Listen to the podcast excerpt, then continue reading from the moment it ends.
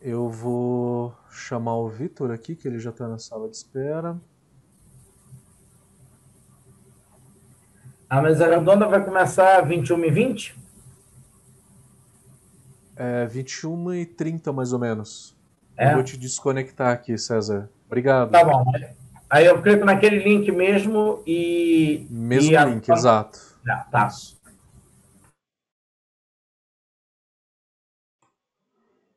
Vitor? Tudo bem? Tudo bem. Tudo jóia. Deixa eu só configurar o seu vídeo aqui rapidinho. Maravilha.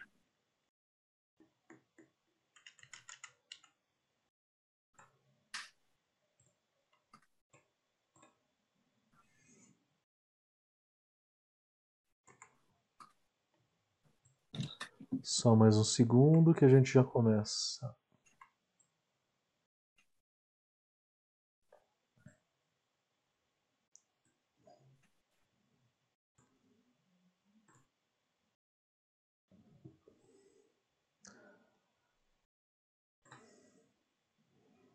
Boa noite, galera. Boa noite, Vitor. Obrigado pela presença no nosso congresso. E a palestra do Vitor, a gente escolheu um tema muito legal que não só para o congresso, mas cabe também como uma forma de a gente se atualizar um pouco o que está acontecendo no mercado. Então a gente tem diversos novos produtos que estão aí é, surgindo e com é, muito promissores, né? Como cerveja sem glúten, a gente sabe que tem um mercado muito grande. Cerveja sem álcool, né? Sem o principal componente da cerveja, que é o álcool. Pois é, mas a gente tem isso surgindo como um trend no mundo inteiro, não é só no Brasil. Então, é, aos poucos, né, entre outros produtos também que o Vitor vai comentar aqui pra gente, tá? É, então, Vitor, é contigo, temos até as nove e meia, tá? Maravilha. Bom, pessoal, é, Matheus, antes de tudo, obrigado aí pela, é, pela introdução. Eu sou o Vitor, eu sou cervejeiro da Cervejaria Dádiva. É, a gente fica aqui na cidade de São Paulo e é uma cidade. É, a gente fica aqui, o nosso foco de, de atuação de Quimbares é paulista, mas o nosso foco de atuação é a cidade de São Paulo, a cidade de São Paulo, mas a gente atua aí no Brasil é, todo. E, bom, é, a gente não faz só cerveja, né? A gente faz muitas outras coisas. E isso é muito legal, né? A gente já tem já um foco bem grande com, com cerveja de quase todos os estilos, né? Já foram já, se eu não estiver enganado, esse mês a gente está ultrapassando 200 lançamentos de cerveja. É, então, é um, é, um, é um número bem expressivo, é, mas, além de tudo, eu adoro outras né? É, acho que mais do que tudo, a gente é apaixonado pelo artesanal. Eu gosto do artesanal. Tudo aquilo que é artesanal, que é bem feito, que é feito com vontade, com carinho, com é, querer trazer sabor, aroma, é o que eu gosto. Né? E não só cerveja, né? outras bebidas, outros itens até, né? quem me segue na, né, no Instagram, por exemplo, quando eu posto uns charutinhos lá, é, tudo isso é, que é a vontade é, que nós temos ali, que é talvez o meu gosto pessoal, o gosto pessoal da Luísa, minha sócia aqui na cervejaria. É, a gente de vez em quando vai lá e fala assim, não, deixa eu testar aqui alguma coisinha, deixa eu fazer alguma coisa diferente, né? deixa eu pensar. Isso tudo vai trazendo ideias para a gente, tá? É, bom, pensar em produtos diferentes de cerveja é uma alternativa para a gente é, pensar em, em soluções aí para essa crise que a gente está vivendo há muito tempo. Tá? Então, tu sabe, a crise está brutal em todos os sentidos, em todos os sentidos, é, para acho que todas as cervejarias. É, e aí a gente tem que pensar em alternativas. Tá? Quem já estava um pouquinho se preparando um pouco antes, já está já numa situação um pouquinho melhor. Né? É, quem já estava já criando essas alternativas antes, pode ter ali um ganho, uma solução, é, uma alternativa ao, ao cenário cervejeiro atual, que hoje os bares e restaurantes estão em uma dificuldade tremenda. É, acho que diria até que dos bares e restaurantes que a gente trabalhava há dois ou três anos atrás, acho que fecharam de, de 30%, talvez até 50% dos bares e restaurantes que a gente trabalhava. Então, a, realidade é essa. Né? A gente tem que buscar outros mercados. A gente não pode ficar só no mercado cervejeiro. Tá? E só no mercado cervejeiro tradicional, focado ali em, em cerveja artesanal, produto não pasteurizado, é, né, esse foco tradicional, que é o foco que a maior parte das microcervejarias é, tem apostado. Tá? É, bom, é, a gente pode pensar em vários produtos. Antes de pensar nos outros produtos, eu acho que o conhecimento desses outros produtos ele tem que ser uma coisa muito intrínseca, tá? tem que ser uma coisa muito vontade, quero fazer alguma coisa. A gente tem que buscar conhecimento.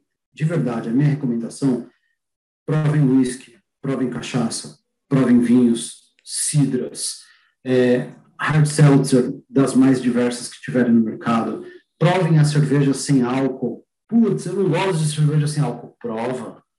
Quando foi lá e vê uma cerveja sem glúten, prova, vê se tem alguma coisa diferente. Uma sem glúten de uma cerveja artesanal, uma sem glúten de uma cervejaria grande, prova. Verifica ali sensorialmente o que está acontecendo. Busquem cursos, né? Eu já fiz, já, por exemplo, pessoalmente isso. Fiz o WST, que é um curso famoso de Londres. Fiz o curso de destilados, fiz o curso de vinho, o nível básico, né? É, fui fazer curso de charuto, enfim, testei produzir cidra em casa, hidromel. Quando eu comecei a fazer cerveja, 12 anos atrás, é, a minha primeira produção foi cerveja, a minha segunda foi hidromel, a terceira foi cerveja de novo. Então, é, provem, testem, tá? façam esses testes. Eu lembro ah, até uma, uma colaboração que a gente fez lá no Capitão Barley, que, que é um bar daqui de São Paulo, logo que eles abriram, talvez seja 2013 ou 2014, a gente fez uma, uma cidra, que foi uma cidra que a gente pegou maçã do supermercado, pegou um juicerzão, fez o juicer, colocou num balde fermentador, com uma levedura lá e falou, temos uma cidra, é a nossa primeira cidra, entendeu? Façam isso, tá? É, vocês já provaram alguma cidra diferente de cidra Cerezer? Existe um mundo enorme em relação a isso.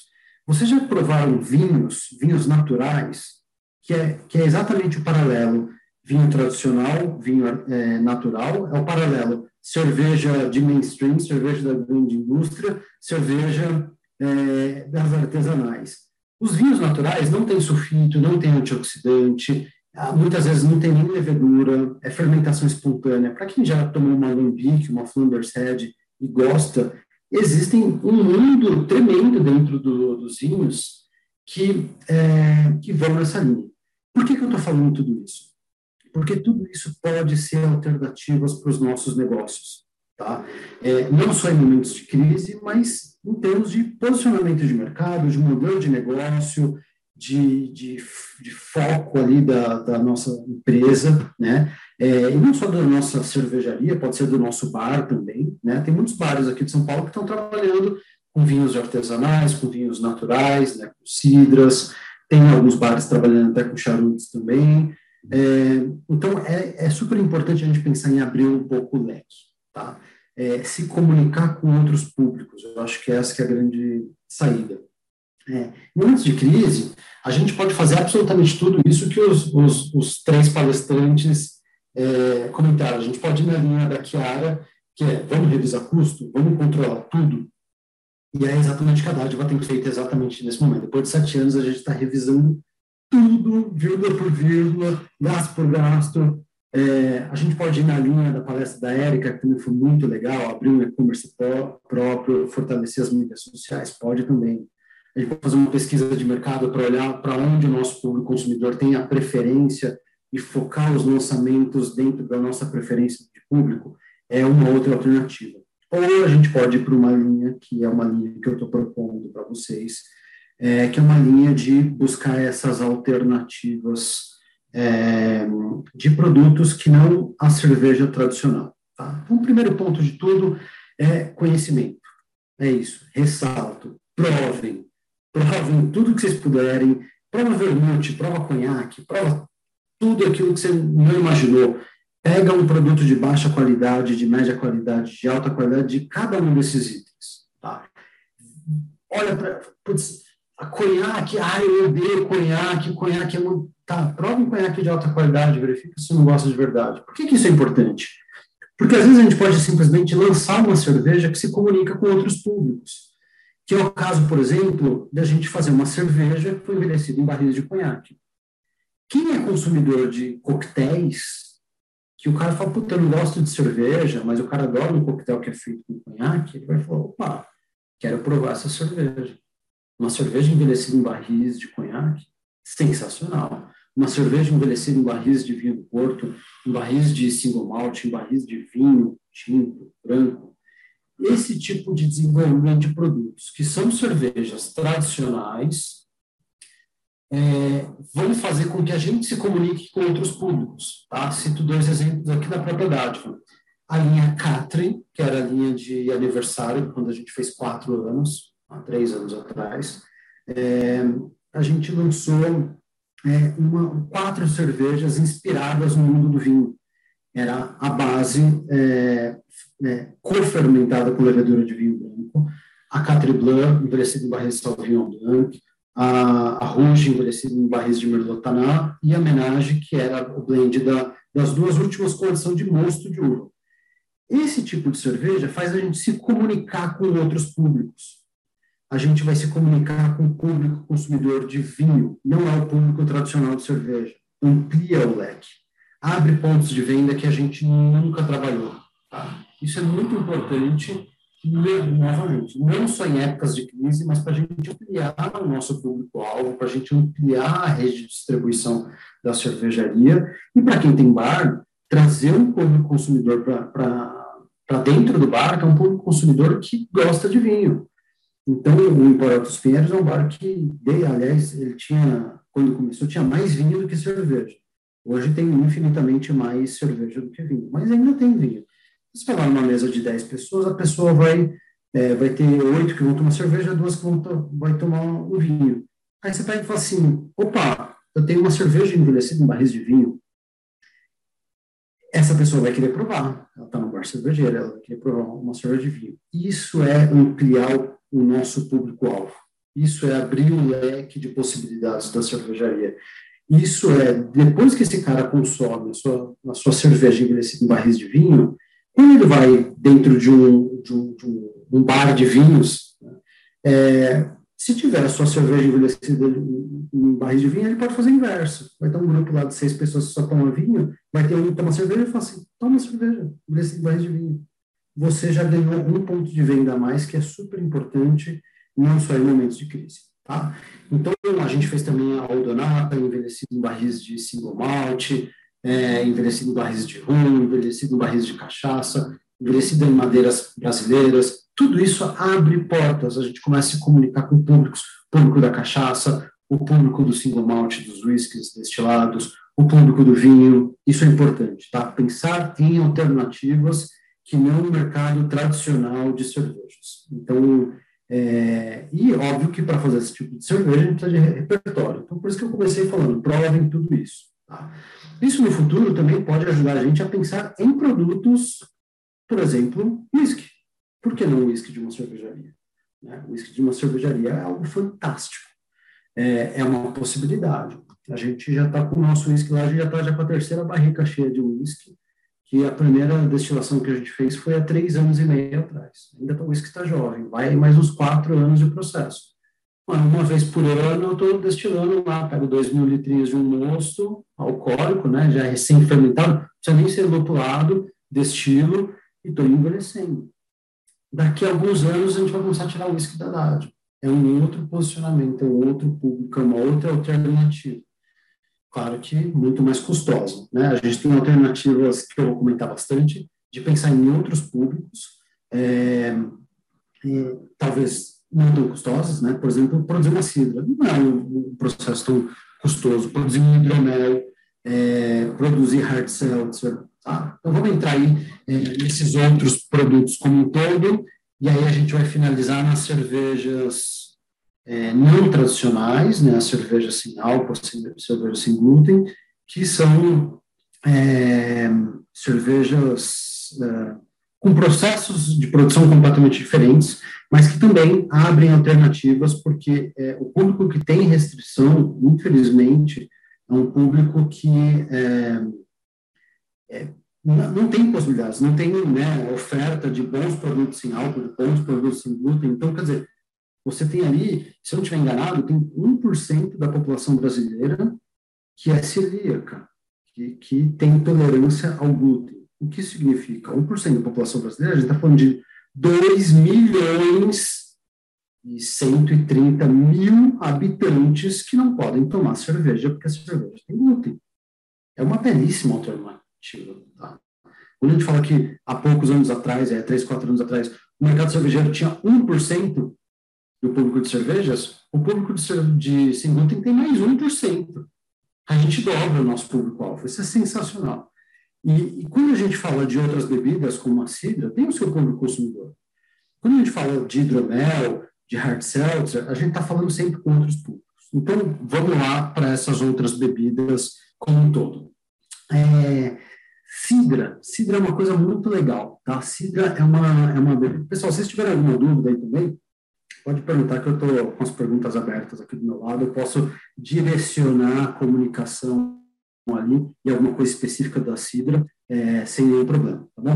É, cidra é uma, é uma bebida, é um fermentado à base de maçã, tá? Tipo, maçã para fermentar. Isso é uma cidra. E tem também a prima dela, ou a irmã dela, que é a Perry, ou Poir, depende da região da Europa que você está.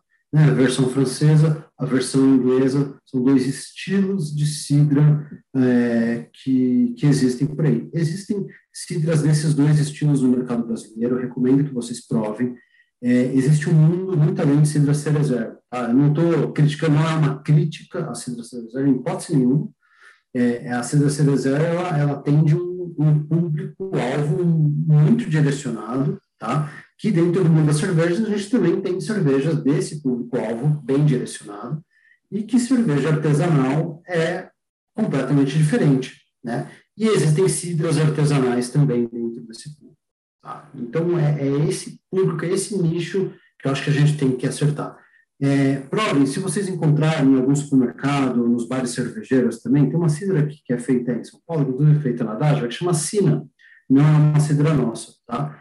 É, é uma, uma, hard, é uma hard cider, que é uma cidra inglesa, que é legal ter essa referência, porque é uma cidra de 5% de álcool.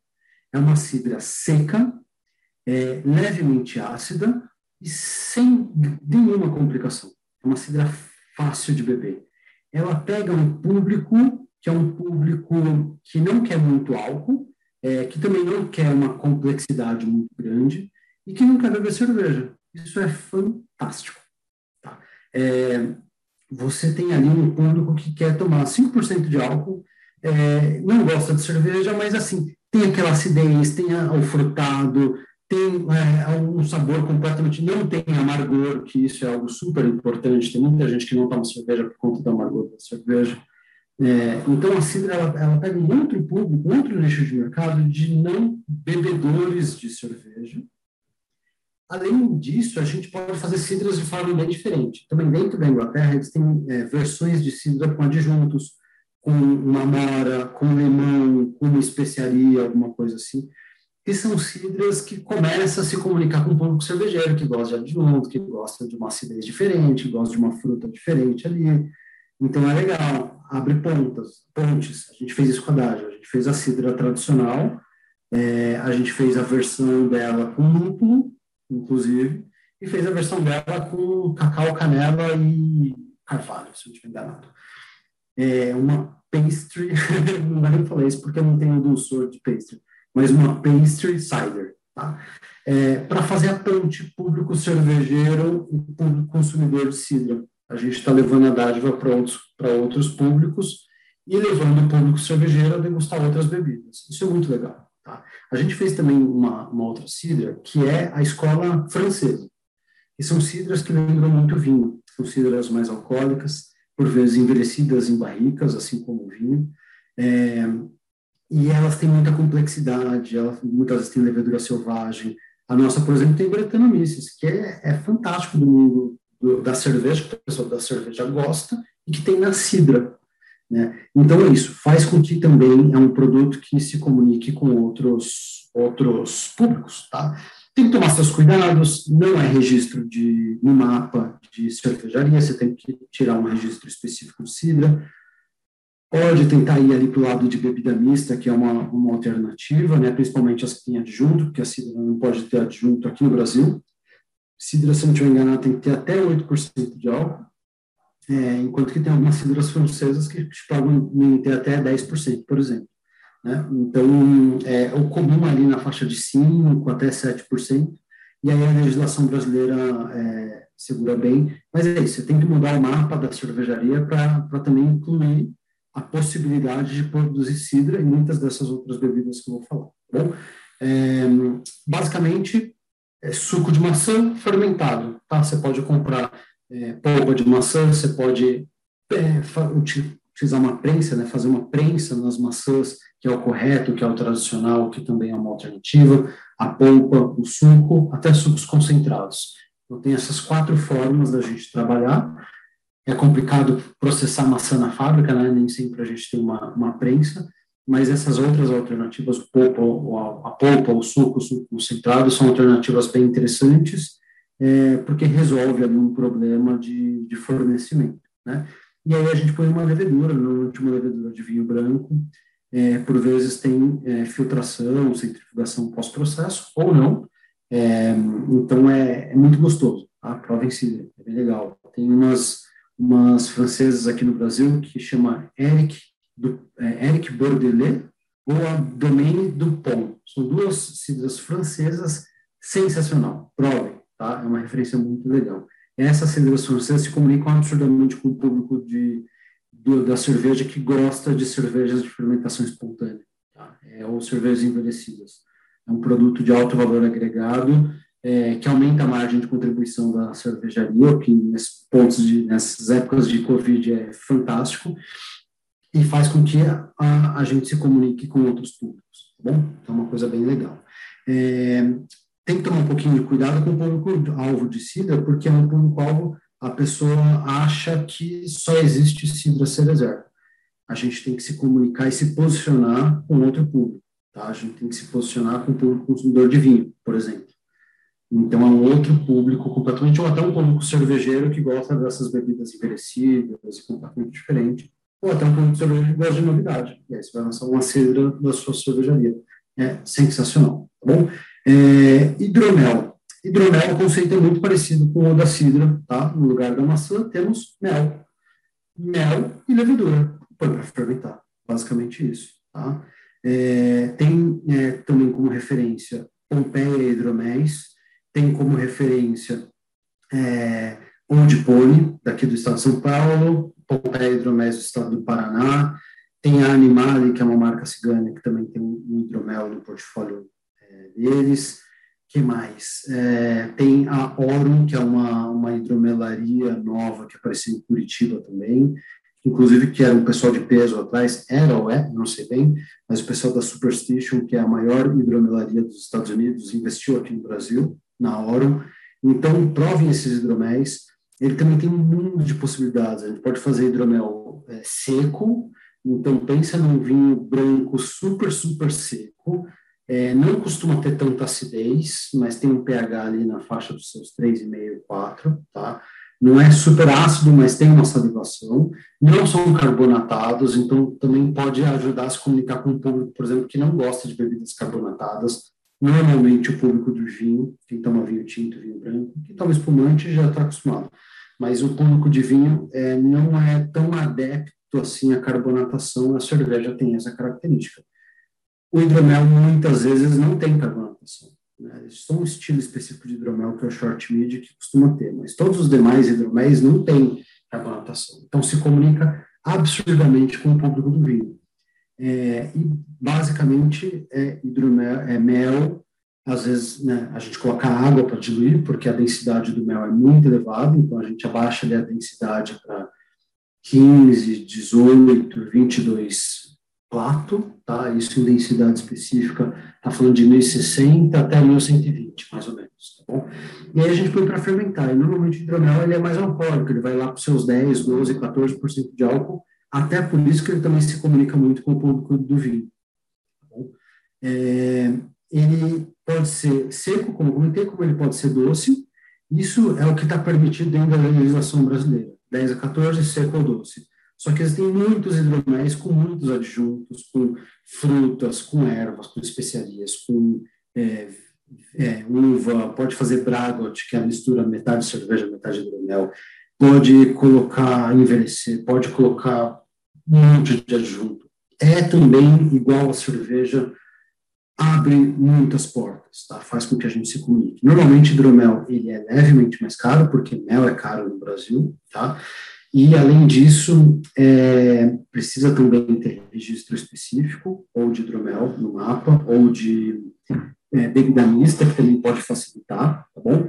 É, além disso, é, que mais? É, você tem que ter ali alguma certa... A estrutura até que é relativamente simples, porque basicamente a gente é, praticamente não aquece, tá? A gente simplesmente coloca... É, a gente pode colocar uma água ali a uns 40, 50 graus, põe uma água levemente aquecidinha, mistura o mel, ele vai diluir para essa densidade que eu comentei, e a gente põe uma levedura, tá? Uma levedura que pode ser uma levedura de vinho também, é, já existem leveduras mais específicas de hidromel, assim como a cidra, também existem é, leveduras mais específicas de cidra, e são, são produtos muito, muito legais, tá? São produtos que, que abrem muitas portas é, para a gente, tá?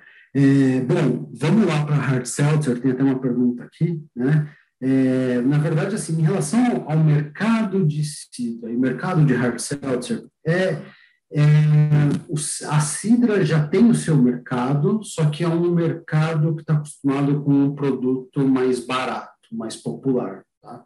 É, enquanto que a gente está se propondo a fazer uma cidra com valor agregado, que, que ela até pode custar 10 reais, 15 reais a latinha, ou a garrafa? Pode, tá? Mas normalmente ela pode ir até patamares, né? Teve alguém que comentou aqui da Normandia, que é o norte da França, que é onde tem essas cidras francesas que eu comentei. São cidras caras, são cidras de 100 reais a garrafa, 150 reais a garrafa, tá? Essas importadas que chegam aqui no Brasil.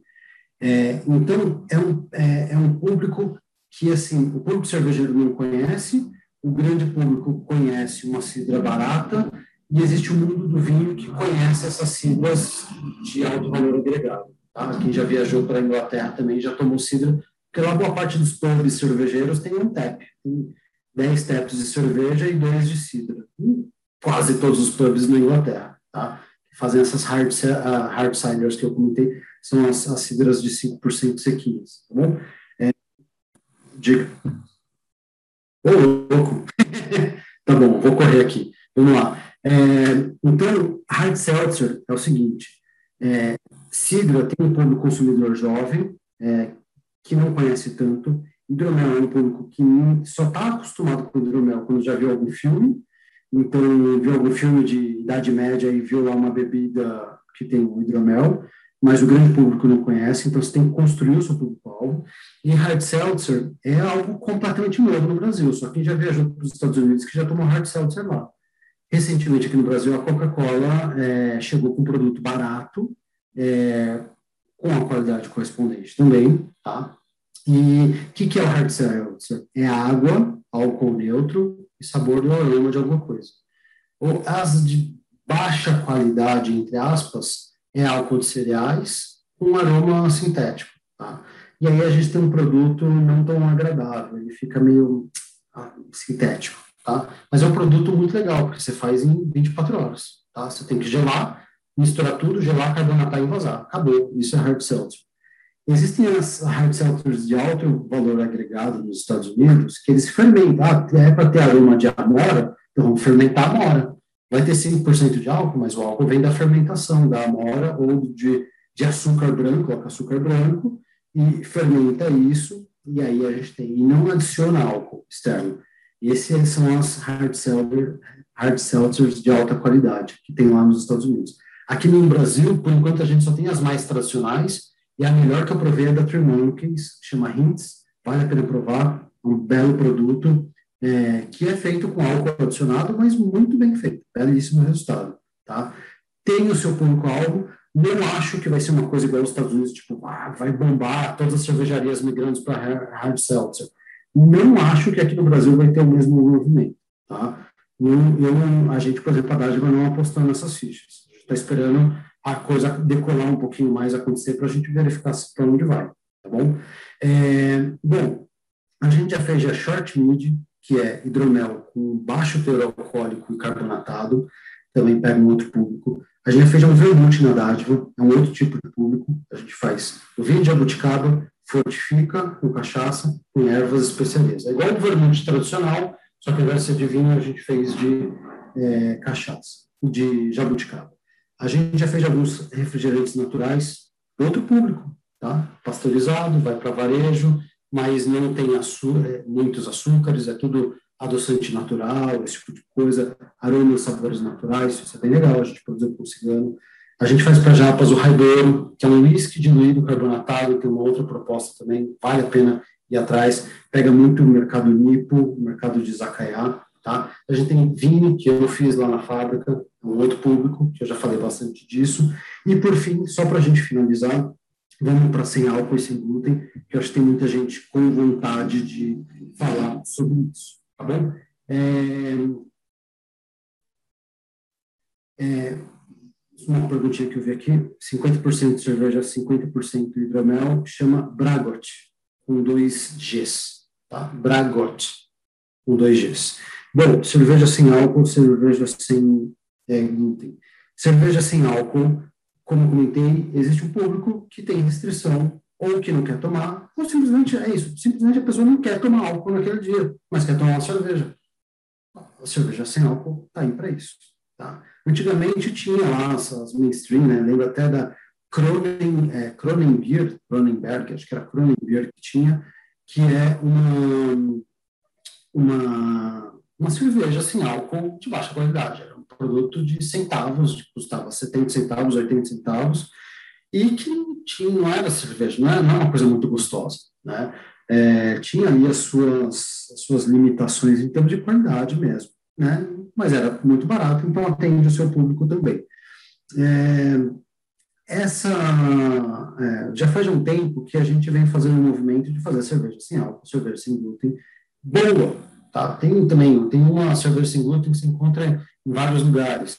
É ruim, não é legal. Por que não fazer esses dois produtos com qualidade? É possível? É possível. Existe tecnologia disponível para cervejarias fazer isso é, hoje. E cervejarias pequenas? Sim, existe, tá? Então, a sem álcool, por exemplo, a gente usa um tipo de cândida, tá? É um fungo é, que ele foi coletado da casca de uva da Nova Zelândia. Juro que não é historinha para dormir, nem marketing barato, é a história da levedura. É, essa, essa, esse, essa levedura, esse, esse fungo, ele, ele só fermenta a glicose. Tá? A glicose ela, tá, ela só é entre 10 a 15% é, do mosto da cerveja. Então, a gente faz uma cerveja com uma densidade baixa, ela vai fermentar só 10 a 15%, então sempre vai gerar menos de meio por cento de álcool, que é o que permite a legislação. E aí temos uma cerveja sem álcool. A gente pode fazer uma cerveja lupulada, a gente pode fazer uma cerveja amarga, a gente pode fazer uma cerveja, é, uma vitibir, uma, uma Weiss, a gente pode fazer o que a gente quiser fazendo cerveja sem álcool. Tá? Por enquanto a gente tem uma, uma Golden Ale, tá? que é uma cerveja gostosa, né? Você pode, você toma ela, fala, putz, cerveja é gostosa, eu tenho vontade de tomar uma, duas. É, dá para falar que, nossa, é sensacional, é incrível, é igual uma Belgian Blonde belga. Não, né? Mas uma cerveja de meio por cento de álcool é uma cerveja bem legal. A Heineken recentemente lançou uma, uma execução muito boa, né? Tem a da Vals também. E agora já tem já vários artesanais lançando, inclusive a, para quem é de cervejaria, a Fermentes, lançou uma levedura específica para fazer cerveja sem álcool. O conceito é o mesmo, é um tipo de Saccharomyces, que faz também, só fermenta a glicose e faz também cerveja sem álcool, tá? Então, é um processo mais rápido, você tem que pasteurizar para caramba, você tem que filtrar, tem os seus cuidados de processo. É, a cerveja pode ficar mais doce, então é o trabalho do cervejeiro para equalizar isso. tá? Mas é um produto que dá para fazer, dá para atingir um outro público, dá para ser uma alternativa, é muito legal, por incrível que pareça, logo que a gente lançou, que foi seis meses antes do início da pandemia, se não estiver enganado, ela ficou, o sem álcool ficou como o SKU mais vendido da Dádiva. é impressionante isso. Né? É surpreendente mais do que tudo. Uma cerveja sem álcool foi, é o nosso produto mais vendido é, dos produtos de, da, de todo o nosso portfólio. Né? Tudo bem que o portfólio é muito amplo, então você é, quebra muito, né? Tem muitos produtos com um pouco volume cada um. Assim, álcool pega um público-alvo específico e tem um volume bem considerável, tá? Sem glúten é mais ou menos o mesmo conceito. É, a diferença da sem glúten é que o malte tem glúten, é um tipo de proteína. Essa proteína vai estar presente na cerveja. É, e aí a gente trabalha com uma enzima específica que quebra essa proteína específica, tá?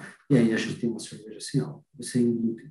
É uma cerveja super complicada de produzir, assim como a sem álcool, porque pode gerar mais de meio por cento de álcool. A sem glúten pode gerar mais de 20 ppm de glúten. Todo lote, sem exceção, a gente manda sem álcool para laboratório. Todo lote, sem exceção, a gente manda sem glúten para laboratório. São cervejas caras de produzir, mas como podem afetar a saúde das pessoas, a gente tem que ter esse, essa, essa certeza antes de colocar o lote, cada lote no mercado. Tá é, então, são cuidados aí que a gente tem que ter. A sem glúten, a gente tem que fazer um double sip em toda a fábrica, todas as tubulações, todas as mangueiras, todas as bombas, toda a envasadora, para ter certeza que a gente tirou o glúten do processo e aí a gente passa a cerveja sem glúten vaso. Mesmo assim, a gente adiciona mais enzima no invase, deixa essa enzima atuar na lata, que esse produto é na lata, mas poderia ser na garrafa, produto, depois de dois, três dias que essa enzima atua, a gente manda para o laboratório para ter certeza. E aí, depois de 15 dias que sai o resultado do laboratório, a gente pode liberar sem álcool e sem glúten para o mercado. Só que é isso, são produtos de nicho que tem o seu público-alvo alvo muito grande, tá? É, e, e, é uma belíssima alternativa para momentos de crise e, novamente, não só para momentos de crise, para posicionamento da, da empresa. Tá bom? Então, é super legal nesse sentido. É, ressalto também uma alternativa, mas é muito mais uma alternativa de posicionamento, mas que também tem o seu público-alvo, também pode se comunicar com, com algum público específico, é que toda a nossa linha regular, as nossas latinhas pequenininhas, por exemplo, a gente tirou a certificação de cerveja vegana. Tá? É, muda alguma coisa? Não muda nada. A gente só garante, dá certeza que que a, a, não tem qualquer produto de origem animal na cerveja. A gente não muda nada o processo. É, é, ficou muito conhecido aí no mundo que, que cerveja pode ter lá a, a, a carrageira que vem da, do peixe, de não sei o que, blá blá blá, que na Guinness tem isso. É só não usar o Ice Glass, né, que é o produto que vai esse item. É só não usar o Wise Gas que está tudo resolvido. Você tem uma cerveja vegana. A gente tirou a certificação só por transparência com o consumidor. Aí, o consumidor via a certificação lá da Sociedade Brasileira Vegetariana e falou, pô, o produto é vegano. Para quem isso interessa, fala, posso consumir com tranquilidade. Para quem não, não é vegetariano, como eu, não vai mudar em nada, né? porque a cerveja não muda em nada, é exatamente a nossa cerveja normal. Isso é muito legal porque a gente se comunica novamente. É importante se comunicar com o público que, por vezes, não gosta da cerveja, muitas vezes por desinformação. E aí a gente leva um público com outro público-alvo, com uma informação um pouco mais clara, mais transparente, é, mais, é, né, com a garantia e a, a, certeza de que aquele produto não vai te afetar. E aí é, é se comunica com outro público e são alternativas de canal de distribuição. Tá? Com essa linha regular, por exemplo, a gente entrou em restaurantes veganos. Isso é ótimo. Né? Perfeito. Pessoal, é isso. É, acho que a gente vai começar agora, o Matheus vai entrar aí, a gente vai começar o, a mesa redonda com todo mundo. E, enfim, acho que é isso. Maravilha, maravilha. Fala aí da, da palestra e das alternativas aí de novos, novos negócios dentro de uma cervejaria, né? como é, tem alguém perguntando de kombucha, kombucha ainda não é fazer dentro de cervejaria. Ali a dor de cabeça é grande. Mas fora isso, é, dá para brincar com várias coisas. Maravilha, muito obrigado, Vitor. Muito legal. Eu acho que a gente tem que sempre pensar em novos produtos como uma, uma forma de diversificar, né? É, principalmente numa crise, mas não só numa crise, que nem você falou, mas em momentos, né, para diversificar e cativar o público, que nem você falou, atingir o público do vinho, né? É, pessoas que querem novidades, e a gente sabe que esse mercado ele está sempre ávido por novidades, né? Que é sempre novidades, que é alguma coisa diferente. É, Maravilha. Assim, uma alternativa que não é um produto aí, mas aqui acho que é válido, a gente lançou um charuto. Tipo. Show é de bola. Que não é nem feito dentro da fábrica, mas é isso. Se comunica com outros públicos. A gente precisa pensar em alternativas. Tá legal. É, eu vou chamar então aqui os outros convidados. Vitor, não sai daí. Sim, tô por aqui.